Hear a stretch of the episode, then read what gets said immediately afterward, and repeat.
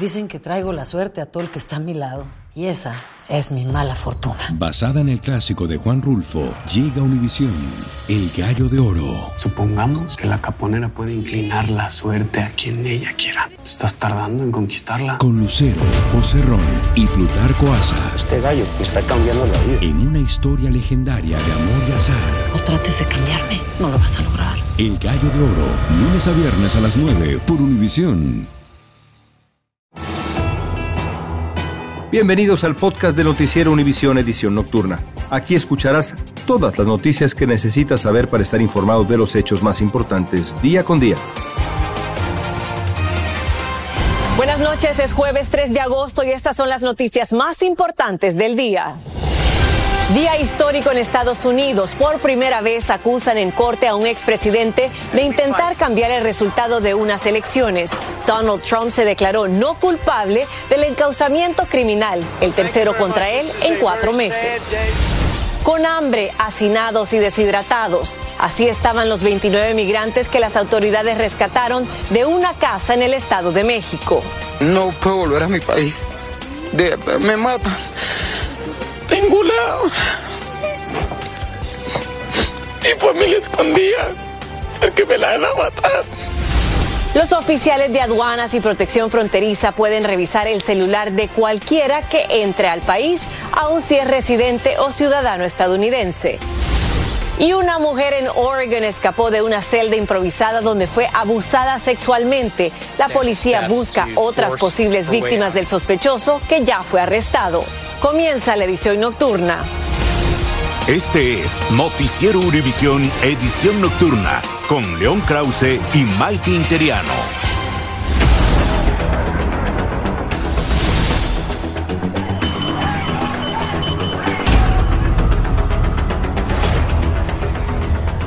Muy buenas noches. Hoy fue un día histórico para la justicia y para la democracia de Estados Unidos. Por primera vez a un expresidente le presentan cargos criminales por intentar revertir el resultado de una elección presidencial. Así es, León. En una corte federal de Washington, D.C., Donald Trump se declaró no culpable de intentar revertir los resultados de las elecciones presidenciales del 2020. Así es, fue su tercer arresto y encauzamiento en los últimos cuatro meses. Pedro Rojas estuvo en la corte y nos dice qué pasó ahí. Pedro, cuéntanos. León, definitivamente este fue un día histórico, como ustedes lo han mencionado. Además, notamos a un Donald Trump en un periodo de aproximadamente 45 minutos, mucho más alerta. Tuvo intercambio verbal con el juez, algo que no ocurrió en Florida. En esta ocasión, esta juez, por ejemplo, le preguntó su edad, le preguntó si había tomado algún medicamento antes de explicarle los cargos que enfrentaba, las posibles penalizaciones que podría enfrentar si es hallado culpable. Y además, luego de que sus abogados debatieron con los abogados del gobierno lo que sería este juicio y cómo se va a llevar a cabo y las condiciones de liberación, Trump prestó juramento aceptando las condiciones de su liberación.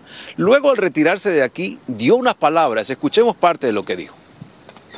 Well, thank you very much. This is a very sad day for America. And it was also very sad driving through Washington, D.C., and seeing the filth and the decay and all of the broken buildings and walls and the graffiti. This is not the place that I left. It's a very sad thing to see it. Uh, when you look at what's happening, this is a persecution of a political opponent. This was never supposed to happen in America. This is the persecution of the person that's leading by very, very substantial numbers in the Republican primary and leading Biden by a lot. So if you can't beat him, you persecute him or you prosecute him. We can't let this happen in America. Thank you very much.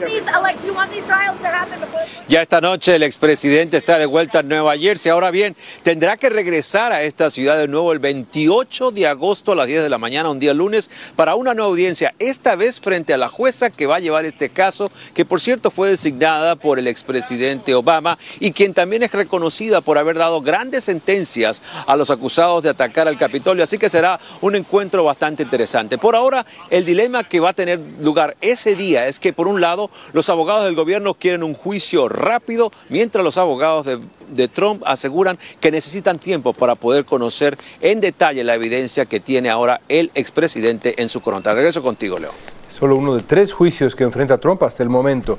Y frente a la Corte hubo reacciones a favor y en contra de Trump. Pablo Gato nos muestra lo que pasó desde Washington. La división del país se vio reflejada frente a la Corte. Esta mujer dice que no quiere ver más a Trump y menos en la Casa Blanca. No otra vez un presidente como él. Nunca, nunca más. Otros la apoyaban. Pues el día de hoy tenemos que estar aquí para apoyar lo que viene siendo la justicia. Si esta persona está siendo acusada por algo, se le tiene que dar la sentencia que se le tiene que dar.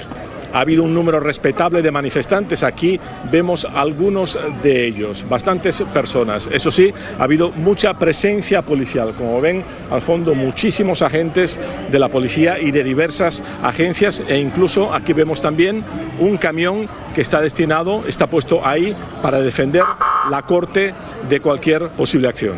Los partidarios de Trump también acudieron a apoyarlo. Trump did nothing wrong. Trump no ha hecho nada mal, todo es una persecución política, dice esta mujer. So, when Trump gets back in position, Trump volverá a ser presidente y despedirá al fiscal, afirmó este hombre. Hubo pasión política, pero sin violencia. Trump is going to live this stronger than ever. Esto lo hará más fuerte que nunca, afirmó este hombre. But right here it says traitor. Pero este lo calificó de traidor. En Washington, Pablo Gato, Univision. Gracias, Pablo. Y luego de su visita a la Corte, ¿qué sigue ahora para el expresidente Trump? Por lo pronto, fiscales y los abogados defensores entregarán documentación y la defensa presentaría una moción para intentar desestimar el caso, el cual podría llevar varios meses. La próxima audiencia se fijó para el 28 de agosto. Mientras tanto, Trump podrá seguir con su campaña en la carrera por la nominación presidencial republicana. El juicio por este caso podría comenzar entrado el próximo año. Sin embargo, el expresidente podría ser acusado una vez más en las próximas semanas por los delitos electorales en el estado de Georgia. Sería el cuarto caso penal contra Trump, ya que tiene otras dos acusaciones criminales en curso, la de los sobornos a la actriz Stormy Daniels y el manejo de los documentos clasificados. Hasta ahora, así son las cosas. Bueno, por otra parte, un panel de la Corte de Apelaciones del Noveno Circuito en California ha decidido que permanezcan las restricciones al asilo del gobierno del presidente Biden mientras prosigue el litigio contra las medidas implementadas en mayo. Esta decisión bloquea la orden de un juez federal de suspender las restricciones por considerar que violan las leyes de asilo de Estados Unidos y ponen en grave peligro a los solicitantes. Y la administración Biden planea expandir un programa que coloca bajo un toque de queda domiciliario a las familias que cruzan sin autorización la frontera. Así lo confirmó hoy el Servicio de Inmigración y Control de Aduanas, conocido como ICE.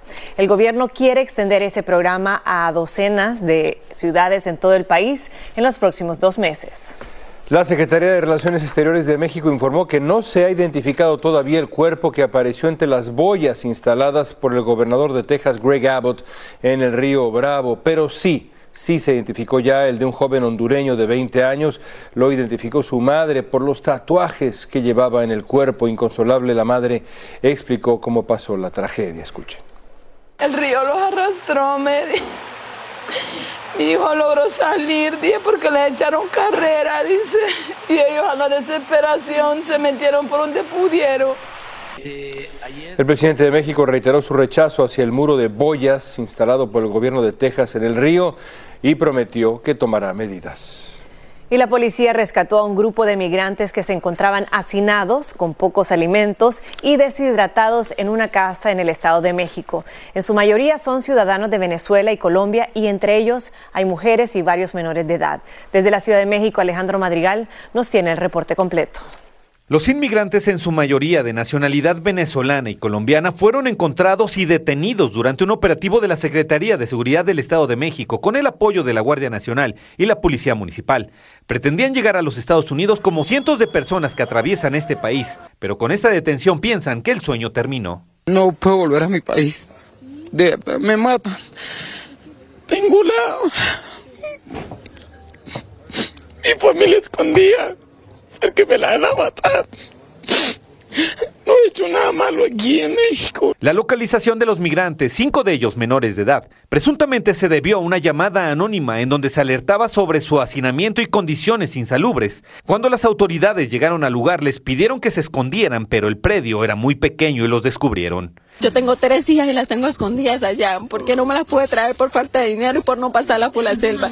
Ella también tenemos amenazas de muerte, hay granadas tiradas en un negocio de ellos y en todos lados allá el pueblo nosotros está. No podemos volver volver porque nos matan. En el lugar también fue detenida una persona, presuntamente quien los cuidaba y además era el propietario de la casa. Los migrantes fueron trasladados en patrullas para ponerlos a disposición del Instituto Nacional de Migración. Esta niña va creciendo.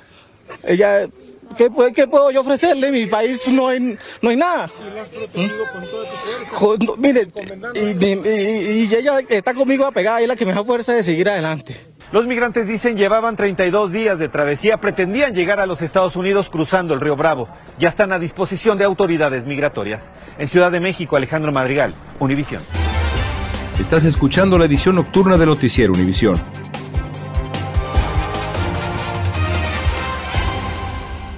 Lo mejor, lo más impactante, está por venir en Tu vida es mi vida.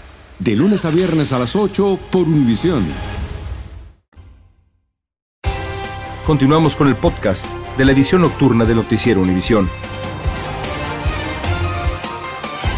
Cuidado con lo que publica en redes sociales. El Servicio de Aduanas y Protección Fronteriza reiteró que sus oficiales pueden pedir a cualquier persona que les entreguen dispositivos electrónicos y las contraseñas de acceso para revisarlos.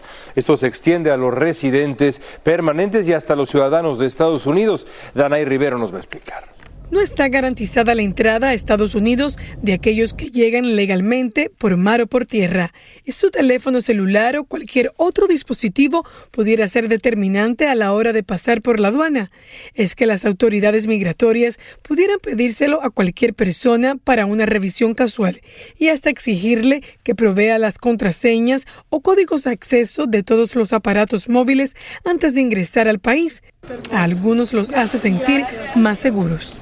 Sabemos que mucha gente eh, dentro de sus teléfonos tiene información que vienen con qué fines vienen a este país. Entonces, pues por mi lado no hay ningún problema que revisen los teléfonos. Esta medida aplica para un viajero internacional o titular de una visa, pero también para un residente permanente y hasta para un ciudadano estadounidense. Ellos tienen derecho de revisar qué es lo que tienen en estos, en estos aparatos, que sus fotos, los archivos, emails, mensajes de texto, todo esto, y es completamente legal. Y si usted simplemente no quisiera que tuvieran acceso a información personal, los expertos aconsejan qué hacer. Para evitar problemas, mejor bórrelo de su dispositivo. También es importante que almacene toda esa información personal o que son, por ejemplo, fotos familiares o fotos íntimas, que las almacene con otro código de acceso y de preferencia en la nube. Es preciso tener en cuenta que si eres ciudadano estadounidense o residente permanente, no te pueden impedir la entrada al país. Pero si no aceptas colaborar, los agentes de inmigración pueden confiscar tu teléfono y hacer una copia de seguridad de los datos antes de devolvértelo. Y si las autoridades migratorias hacen una copia de la información que está en su dispositivo, pueden guardarla durante 15 años en su base de datos. A esta tiene acceso todos los empleados sin requerimiento de una orden judicial. Desde el Aeropuerto Internacional de Miami, Danay Rivero, Univisión. La policía en Oregon busca nuevas posibles víctimas de Negasi Suberi, 29 años, arrestado como sospechoso de algo horrendo, retener y abusar sexualmente de una mujer en una celda improvisada, ya las veíamos ahí. Las imágenes del FBI, ahí está de nuevo, muestran las horribles condiciones en las que mantenía a la víctima que logró escapar tirando la puerta de metal a puñetazos. Luego pidió ayuda. Las autoridades creen que hay más víctimas en diferentes estados. Y vamos a Colombia, donde el hijo del presidente Gustavo Petro admitió haber recibido dinero de un narcotraficante para la campaña electoral de su padre y que además tomó una parte para sí mismo. Las declaraciones de Nicolás Petro suponen un nuevo giro en este caso que desconocía la propia fiscalía y además podría suponer graves y grandes diferencias entre el presidente y su hijo. Yesid Vaquero nos tiene más detalles sobre este escándalo. Nicolás Fernando Petro Burgos Nicolás Petro Burgos, el hijo mayor del presidente de Colombia, Gustavo Petro, aceptó cargos. Que sí recibió altas sumas de dinero. Y según la fiscalía, también delató a su papá. Una parte de esos dineros fueron utilizados por el mismo señor Nicolás Fernando Petro Burgos y su compañera sentimental esposa, la señora Daisuris del Carmen Vázquez Castro. Y otra parte de estos fueron invertidos en la campaña presidencial del año 2022. Quien habla ante el juez es el fiscal del caso. Y fue con la fiscalía con quien el hijo del presidente Petro negoció. De ese interrogatorio salieron salpicados muchos nombres en Colombia y ahora se desprenderán nuevas investigaciones. El presidente Petro no tardó en reaccionar y lo negó. Si eso fuese cierto, este presidente se tenía que ir el día de hoy. Porque yo no soy Uribe, no soy Santos, no soy Duque. Mi hijo no dijo eso. Insistió en que sus opositores se están aprovechando de eso. Hizo alusión a que a él alguna vez lo presionaron para testificar en contra de alguien y le envió un consejo a su primogénito. No arrodillarse al verdugo jamás. La fiscalía, entre tanto, pidió casa por cárcel para el hijo del presidente. En Bogotá, Colombia, Yesid Baqueri, Univisión. Hombres armados quemaron al menos una docena de vehículos en distintos puntos de Acapulco en el estado mexicano de Guerrero. Lo hicieron en medio de un bloqueo de transportistas que protestaban porque consideraron ilegal una redada de las autoridades en una casa y la detención de un hombre. El bloqueo dejó a vecinos y turistas varados durante más de seis horas. Y un autobús lleno de pasajeros cayó por un barranco de más de 130 pies de profundidad en México, también dejando un saldo de al menos 18 muertos, incluidos cinco niños más de una decena de heridos. Al parecer el chofer perdió el control del volante y el vehículo se salió de la carretera. Las autoridades dijeron que el conductor podría ser acusado de homicidio. Continuamos con el podcast de la edición nocturna de Noticiero Univisión. Los 190 pasajeros y la tripulación de un vuelo de Delta Airlines tuvieron que evacuar el avión en la pista del aeropuerto de Atlanta después de que uno de los neumáticos de la aeronave reventó cuando aterrizaban. Los pasajeros descendieron por las rampas y luego fueron trasladados en un autobús a la terminal. Afortunadamente solo un pasajero resultó herido. Al menos 14 personas murieron por las condiciones de calor extremo en el área de Phoenix, Arizona, que ha superado los 110 grados por 31 días consecutivos. Funcionarios de salud dicen que este año, hasta el primero de agosto, han muerto 39 personas en el condado de Maricopa por el calor tremendo. El Servicio Meteorológico Nacional emitió otro aviso de calor extremo para este fin de semana. Cuídense, por favor. Y el fabricante de los medicamentos para perder de peso y para la diabetes, Ozempic y Monjaro, fue demandado por una mujer de Luisiana que alega haber sufrido graves lesiones. Según ella, tuvo que hospitalizarse en varias ocasiones tras consumir sus productos por algo más de un año y además culpa al medicamento de haberle provocado la pérdida de los dientes y tener habituales vómitos excesivos. Y la compañía fabricante de la píldora anticonceptiva Tide Demi está retirando una serie de lotes con fechas de caducidad entre enero y septiembre de 2024. La razón es que no cumplen con los estándares de calidad ni eficacia por tener niveles bajos de ácido ascórbico. Podrían permitir embarazos no deseados. Y por otra parte, las compañías Hyundai y Kia están llamando a reparación a unos 91 mil vehículos. Según la Administración Nacional de Seguridad del Tráfico en Carretera, sus bombas de combustible podrían sobrecalentarse y provocar un incendio. Los modelos que se incluyen son los de los años 2023 y 2004. Los clientes afectados recibirán una notificación por correo. Continuamos con el podcast de la edición nocturna de Noticiero Univisión. El calor extremo del verano y el encarecimiento del petróleo han llevado el precio de la gasolina a su nivel más alto del año. Según la AAA, el precio promedio del galón de gasolina normal en Estados Unidos alcanzó los 3 dólares y 80 centavos, 26 centavos más que hace un mes. Además, informaron que el excesivo calor dificulta la producción de las refinerías de petróleo. Bueno. Y terminamos con la increíble subasta que tiene anonadado a León y es que sí, el micrófono que lanzó hace unos días Cardi B está siendo subastado Ándale. y bueno, este fue el micrófono que lanzó a una fanática luego de que la fanática le tiró un vaso con agua. Así es, eh, eh, no es la subasta, sino, sino este momento maravilloso. la policía de Ah, Las. Vegas desestimó y cerró el caso por falta de pruebas suficientes. El micrófono cuesta 150 dólares, está subastando para dos organizaciones eh, de beneficencia, ya alcanzado 100 mil dólares, se espera que llegue a los 500 mil dólares. Oye, un microfonazo, perdóname, o sea, es un correctivo bravo. ¿eh? Directo. Como chanclazo así. Bueno, pero va a traer dinero para dos horas. Algo Eso bueno sí, tiene sí, que salir de Me eso. parece muy bien. Gracias por escucharnos. Si te gustó este episodio, síguenos en Euforia, compártelo con otros, públicalo en redes sociales y déjanos una reseña. Lo mejor, lo más impactante, está por venir en Tu vida es mi vida. De lunes a viernes a las 8 por Univisión.